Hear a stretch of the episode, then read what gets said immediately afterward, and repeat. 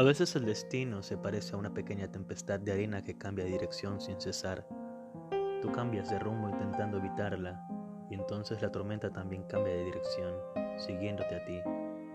Tú vuelves a cambiar de rumbo y la tormenta vuelve a cambiar de dirección como antes. Y eso se repite una y otra vez, como una danza macabra con la muerte antes del amanecer. Y la razón es que la tormenta no es algo que venga de lejos y que no guarde relación contigo. Esta tormenta en definitiva eres tú. Es algo que se encuentra en tu interior. Lo único que puedes hacer es resignarte, meterte en ella de cabeza, taparte con fuerza los ojos y las orejas para que no se te llenen de arena e ir atravesándola paso a paso. Y en su interior no hay sol, ni luna, ni dirección. A veces ni siquiera existe el tiempo.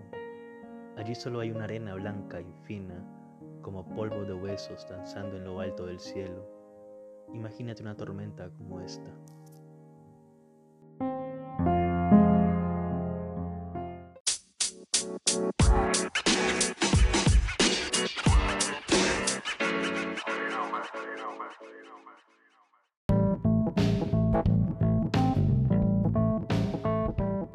Bienvenidos a un nuevo episodio del Rincón del Escritor. Yo soy Jairo Morales y en este episodio hablaremos de Haruki Murakami, antes que nada, permítanme hacerles una introducción de este podcast. La idea de todo esto es hablarles un poco sobre escritores que me gustan y sus libros, así como también sobre consejos y tips para escribir, terminar las historias que comenzaron y vencer el miedo a esa temida página en blanco. Otra vez, como les comentaba hace un momento, en este episodio hablaremos de uno de mis escritores favoritos, Haruki Murakami, este escritor japonés que honestamente es muy querido por todo el mundo y ha revolucionado totalmente la forma de escribir, al menos en mi caso.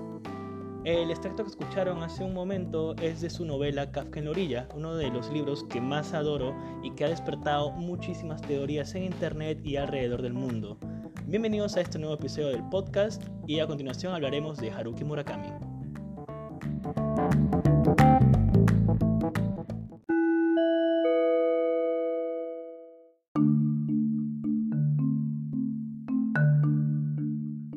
Haruki Murakami nació en Kioto el 12 de enero de 1949. Estudió literatura y teatro griego en la Universidad de Waseda, en donde conoció a su esposa Yoko, con quien años más tarde abriría un bar de jazz al cual llamarían Peter Cat, en honor a un gato que tenían en aquel entonces. De joven trabajó en una tienda de discos en donde se enamoró del jazz y la música norteamericana que llegaba a Japón en aquel entonces.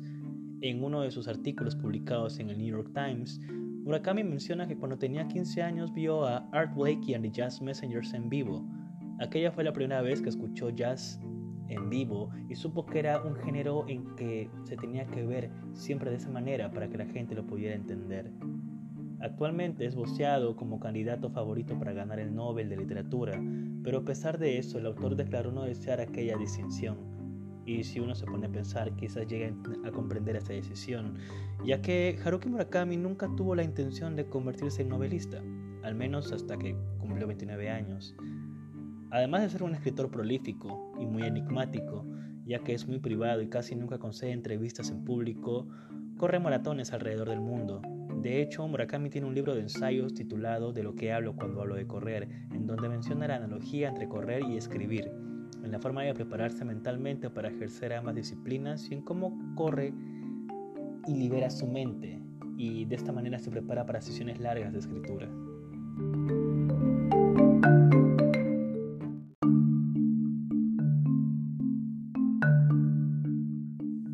Les he comentado que Murakami no tenía pensado ser novelista hasta que cumplió 29 años y la verdad es que hay una historia muy particular aquí y la ha contado en muchas ocasiones y está como un pequeño, una pequeña introducción en su libro publicado recientemente eh, por Tusquets en donde están los dos primeros libros de Escucha la canción del viento y Pinball en 1973 en donde básicamente él cuenta que mientras descansaba de las labores de tener un bar de jazz, fue a un partido de béisbol, en donde al momento exacto en el que el bateador tocó la pelota, el eco del sonido que inundó todo el estadio dejó en su pecho la sensación de que podía dedicarse a escribir.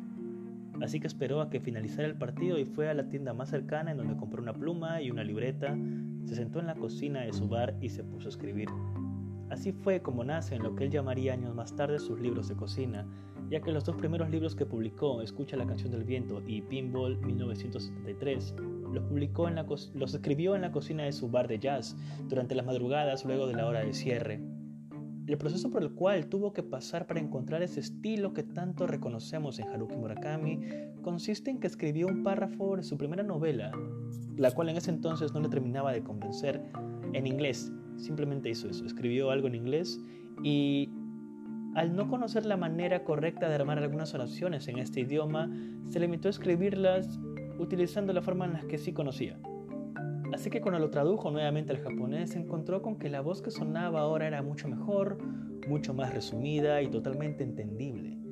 Así fue como él descubrió ese estilo que tanto conocemos, en donde se basa en el hecho de que menos es más cabe resaltar de que en aquel entonces los editores rechazaban bastante el estilo que tenía Haruki Murakami. Actualmente es un estilo estándar y muchas personas intentan imitar. Particularmente yo lo intenté en algún momento, pero considero que ese estilo onírico y totalmente suave y delicado que tiene Murakami es muy muy particular de él. De hecho, si gustas, puedes intentarlo en casa. Escribe un párrafo en inglés o el segundo idioma que domines mejor y tradúcelo a tu lengua materna. Así verás que tu estilo se adaptó y buscó una forma más simple de hacerse entender. De esta manera es como Murakami escribe su primera novela, Escucha la canción del viento, y con la cual ganó el premio Kunzo para nuevos escritores en Japón. Y también fue esta novela la que lo motiva a escribir este segundo libro, porque en algún momento él pensó, ok, si gané este premio, quizás, posiblemente, no sea tan malo después de todo. Y así fue como nace este segundo libro, Pinball 1973. La verdad es que son novelas que se publicaron una única vez y por mucho tiempo Murakami había estado en total desacuerdo de volver a reeditarlas, pero por suerte eso cambió hace unos cuantos años. Tusquets eh, las editó en español ah, hace un par de años, si no me equivoco, y honestamente es un libro que puedes encontrar en cualquier librería. De hecho, ambos libros son muy pequeños y, están compilados en uno solo. Y bueno, son muy fantásticos y cuentan con esta pequeña introducción que Haruki escribió en donde menciona el preciso momento en donde él decide ser escritor y cómo es que escribe estas dos novelas en la cocina de su bar de jazz.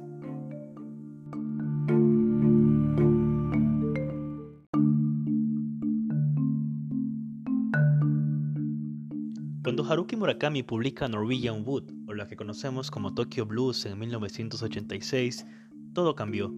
La atención de los críticos y del público se posó sobre él y su obra. De pronto ya no escribía solo para las personas que conocía, sino que ahora también lo debía hacer para el resto del Japón. La presión mediática que sintió en aquel entonces lo obligaron a tener que vivir en Estados Unidos y Europa por algún tiempo. Sin embargo, a pesar de todo eso, Haruki Murakami siempre siguió escribiendo, cuentos, ensayos, novelas largas y novelas cortas, y cuando no se encontraba haciendo nada de eso, se encontraba traduciendo al japonés novelas clásicas que le habían cambiado la vida en algún momento, como El Gran Gatsby de Fitzgerald, los libros de Franz Kafka y Raymond Carver, a quien conoció en un viaje que realizó a Estados Unidos hace muchos años. Desde la publicación de Tokyo Blues, la mayoría de los lectores que siguen la obra de Murakami son jóvenes, ya que escriben que cuando leen sus libros sienten que algo cambia en sus cabezas y que de pronto las cosas que sienten igual de oníricas como en sus novelas. Y eso es algo que particularmente yo también experimenté las primeras veces que leía Murakami. A pesar de ser criticado duramente por la prensa y críticos literarios de su país por adoptar muchos estereotipos occidentales, los más jóvenes lo admiran y aprecian. En Hispanoamérica tenemos la suerte de contar con traducciones de sus novelas muy pegadas a ese estilo que él tiene. Y personalmente pienso que si García Márquez inventó el realismo mágico, Haruki Murakami lo terminó de definir. Hay en sus novelas una pausa que obligan al lector a pensar y a ver la forma en la que la vida sucede alrededor, sea en libros como Tokyo Blues o Q 84, Murakami siempre está transmitiendo esta ligereza de la vida y las cosas, con páginas cargadas de jazz, whisky, gatos o espaguetis, Haruki Murakami cuenta historias de juventud, amor y búsqueda de una vida plena.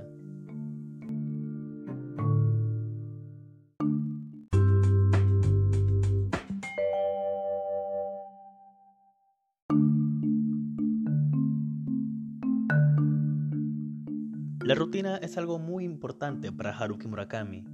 Cuando se encuentra escribiendo novelas largas, menciona que se levanta todos los días a las 4 de la mañana, escribe durante 6 u 8 horas y por las tardes se dedica a correr o a nadar en una piscina cerca de su casa en Tokio. Por las noches escucha música o mira películas junto a su esposa. En su libro de ensayo ¿De qué hablo cuando hablo de correr? menciona esta preparación física y mental por la cual atraviesa cuando se prepara para maratones o Ironmans. También menciona en cómo estas mismas preparaciones que le sirven para correr también le funcionan al momento de escribir. Su cuerpo está más dispuesto a cooperar y a pasar largas sesiones escribiendo novelas largas. Como un ejemplo muy claro tenemos su novela Crónica del pájaro que da cuerda al mundo o su libro de tres partes One Q84. Por ejemplo, cuando te pones a correr y no tienes claro la, la distancia que vas a hacer, sigue el consejo que Murakami deja en el libro. A continuación lo cito, Voy aumentando poco a poco cada día la distancia que recorro. Por si aumento el ritmo, acorto el tiempo de carrera. Procuro conservar y aplazar hasta el día siguiente las buenas sensaciones que experimenta mi cuerpo. Idéntico truco utilizo cuando escribo una novela larga. Dejo de escribir en el preciso momento en que siento que puedo seguir escribiendo. Al día siguiente me resulta más fácil reanudar la tarea. Así que ahí lo tienes. Con, esa breve, con ese breve párrafo se pueden hacer una idea de cómo es que este libro de ensayo está escrito. Es muy útil para todo aquel que quiere dedicarse a escribir y, por qué no decirlo, también correr.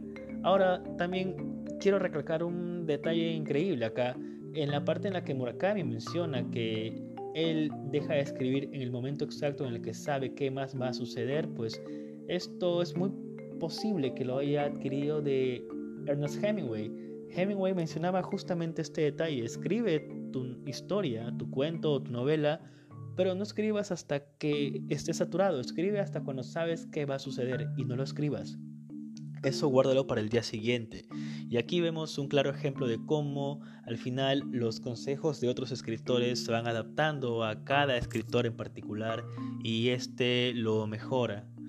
Así que este es el proceso de escritura que tiene Haruki Murakami, en donde consiste en ejercitar tanto cuerpo y mente para correr como para escribir.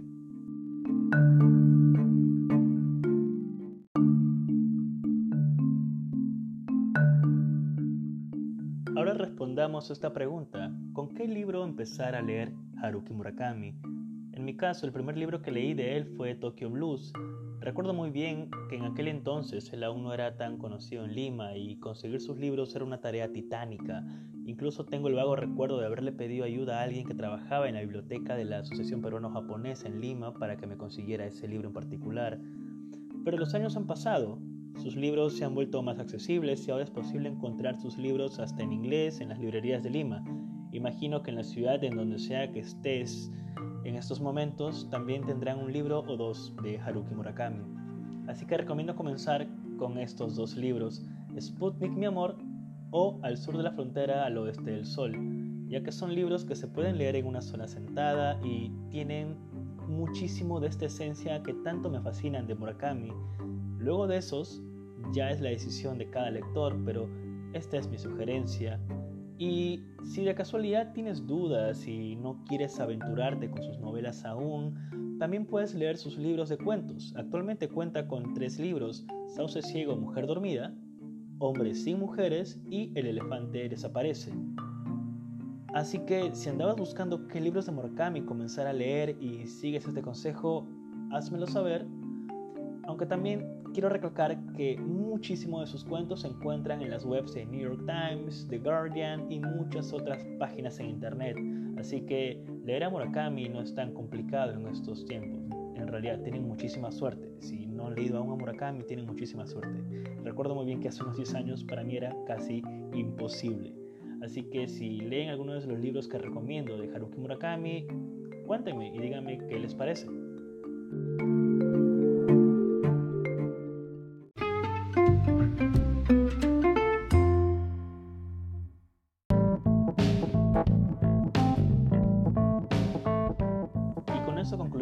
Episodio de hoy. Espero que les haya gustado y que hayan encontrado la inspiración suficiente para ponerse a escribir. Yo ya me voy, pero les dejaré con una pieza de jazz a continuación. Soy Jairo Morales y esto ha sido El Rincón del Escritor. Adiós.